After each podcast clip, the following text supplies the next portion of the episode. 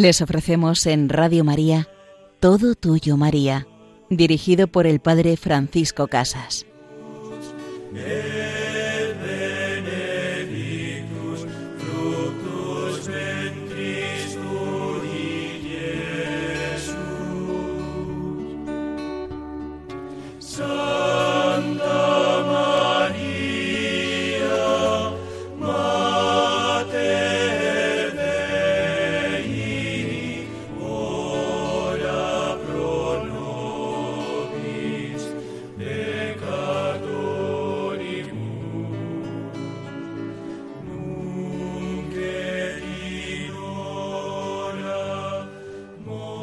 Ruega por nosotros, Santa Madre de Dios, llévanos siempre al amor de tu Hijo Jesús, al amor de los amores.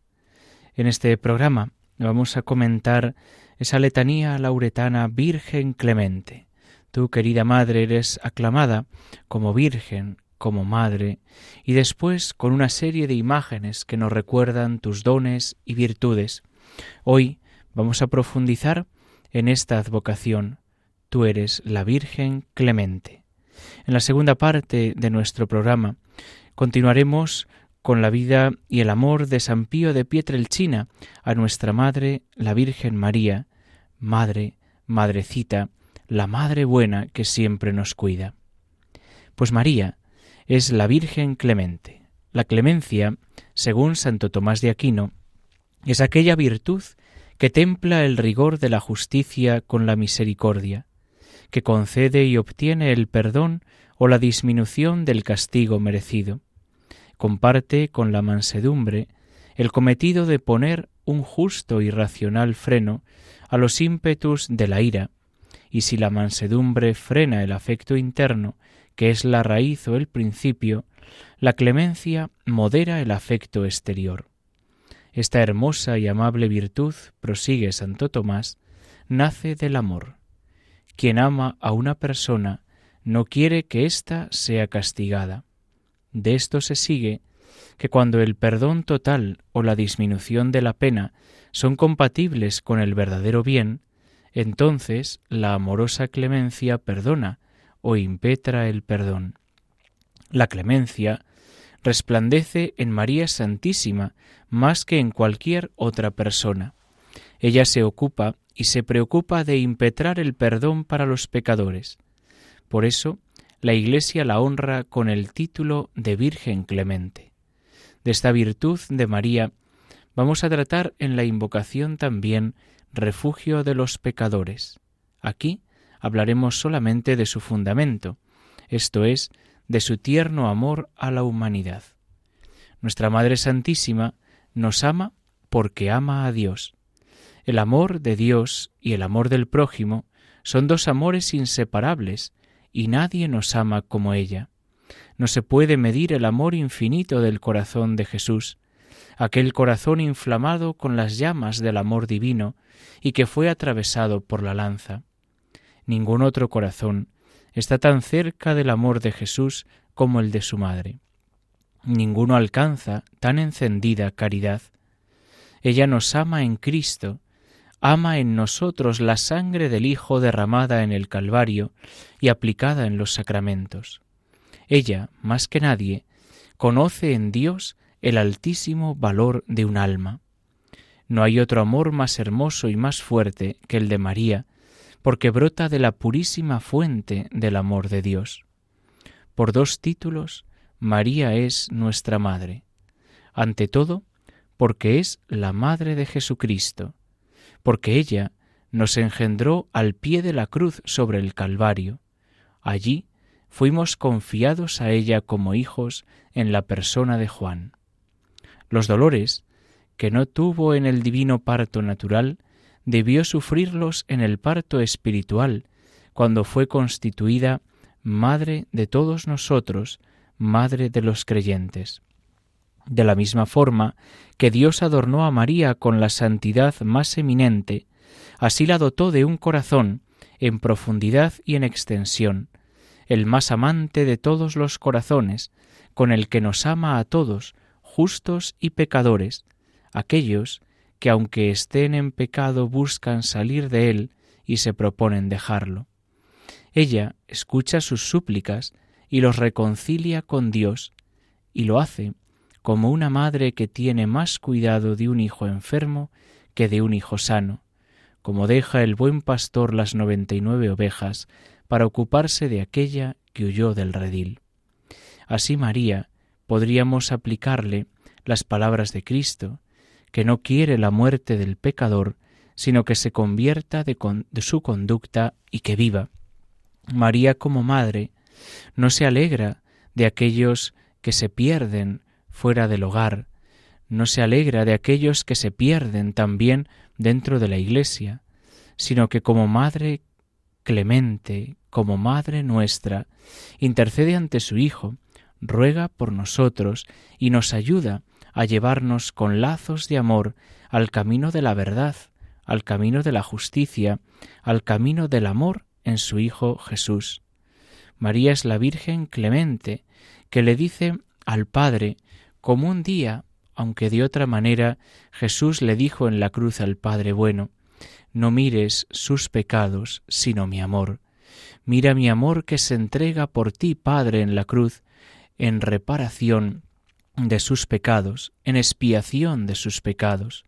Mira mi amor y no sus pecados. Y así podríamos ver que María puede decir algo parecido. Padre bueno, Hijo querido, mira mi amor, mira mi fidelidad, mira mi entrega, y no te fijes en sus pecados, y no te fijes en sus fallas, en sus fallos, en sus faltas. Por eso tú, querida Madre, siempre encuentras una excusa para que podamos de tu mano llegar al cielo.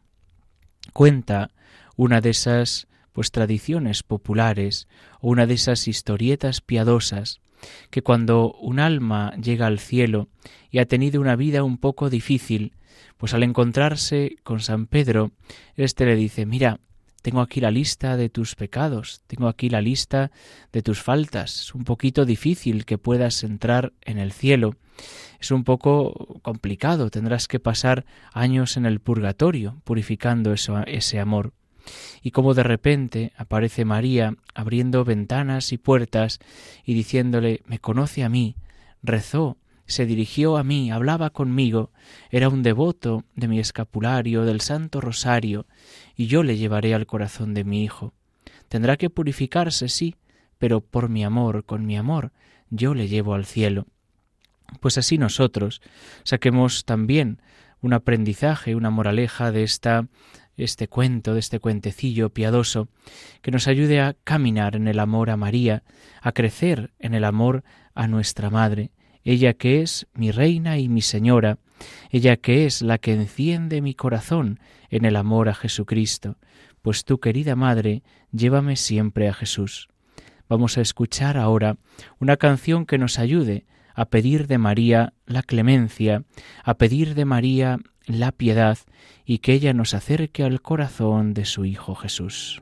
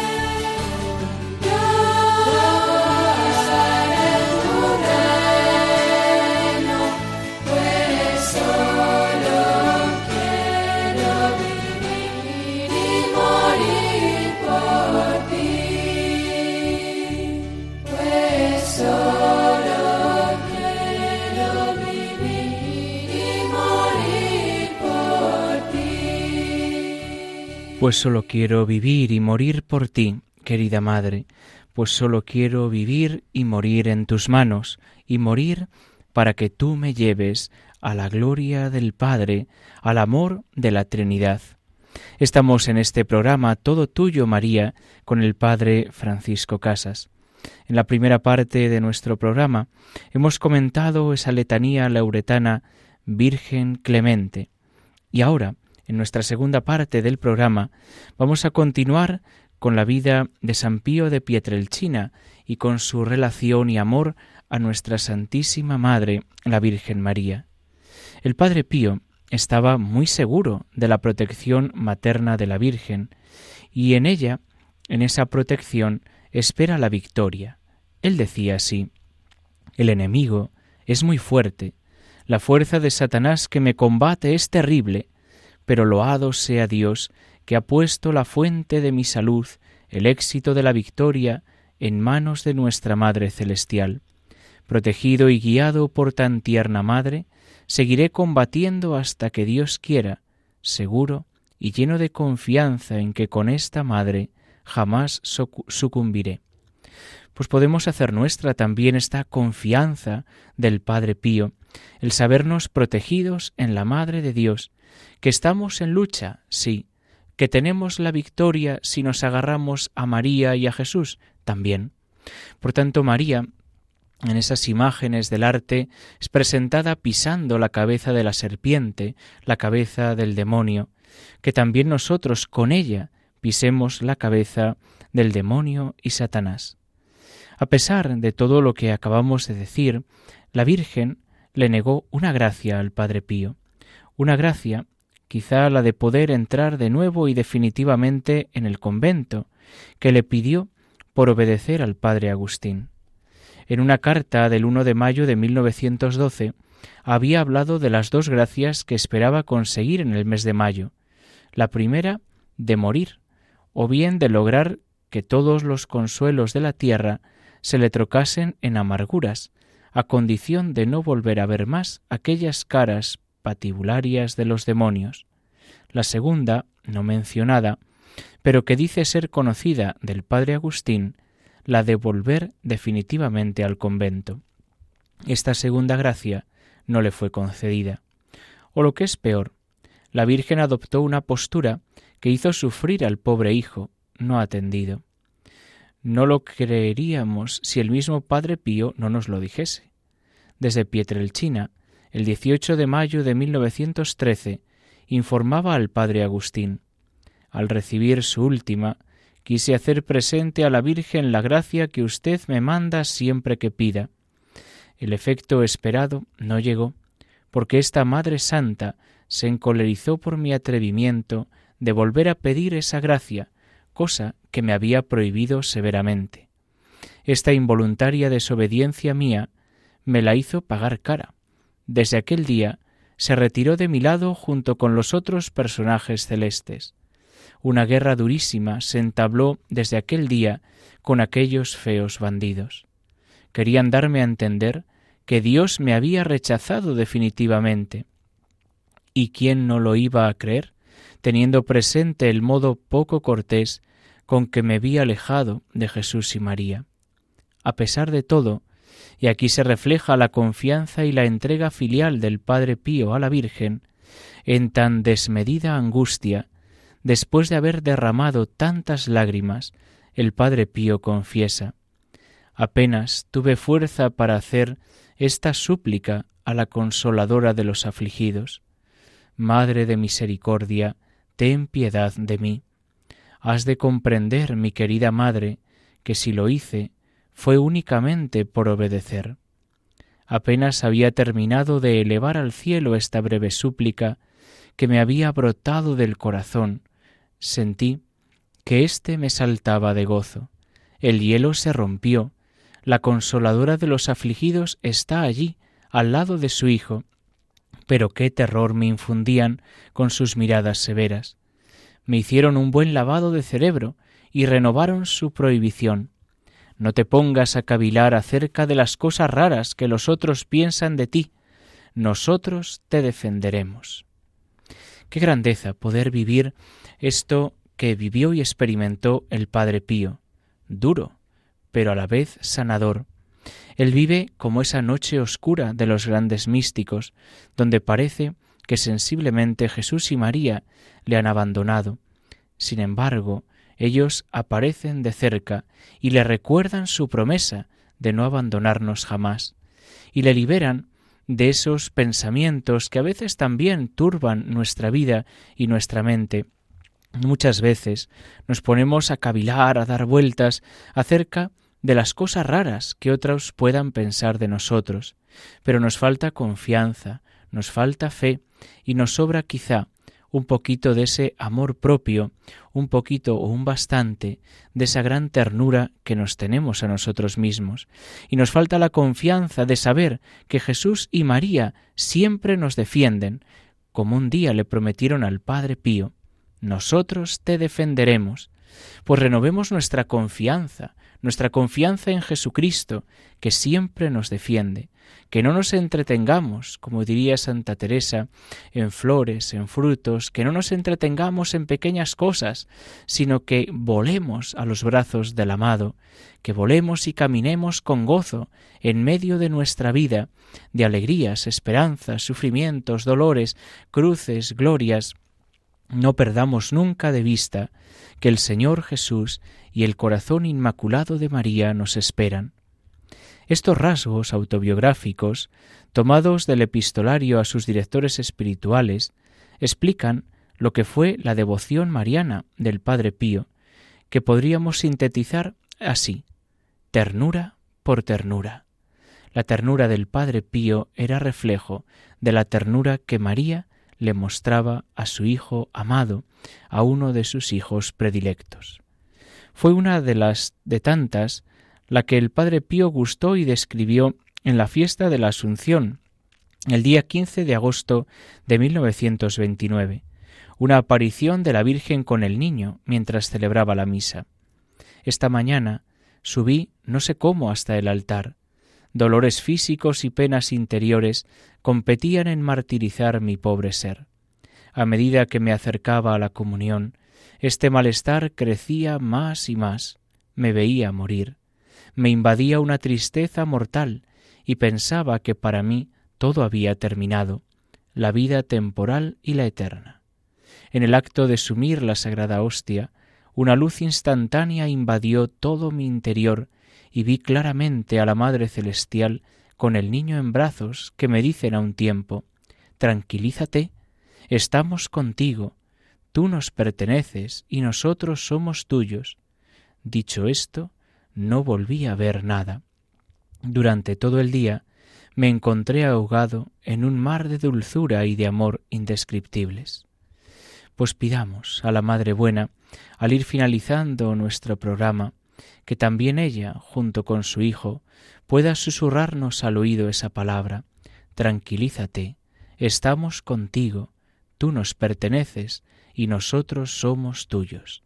Descubrirnos de Cristo y de María, descubrirnos no solamente amados, sino tiernamente amados por ellos, es para nosotros consuelo, alegría y paz. Es un acto de amor grandísimo que nos ayuda a caminar. El Padre Pío a veces es llamado también un crucificado sin cruz. Tenía los estigmas sensibles, visibles, pero había otra gran pasión, que era la pasión y el padecimiento en su propia alma, en su corazón. Pues así María fue con estos detalles de amor, con estas caricias y ternura, tranquilizando a su hijo, cuidando a su hijo Pío, para que siguiera su camino de entrega, su camino de santidad y llevando cada día más almas al cielo.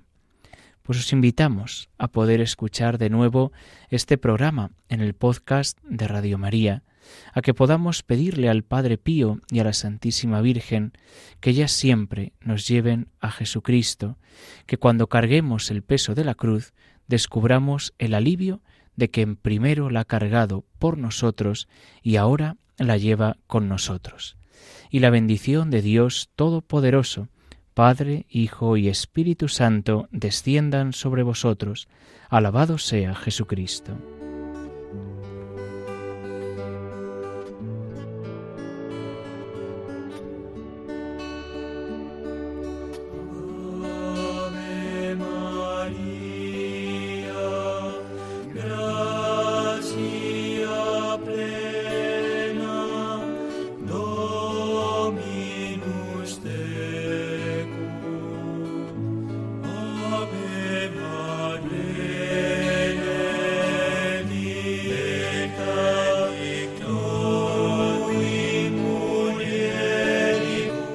Han escuchado Todo Tuyo María con el Padre Francisco Casas.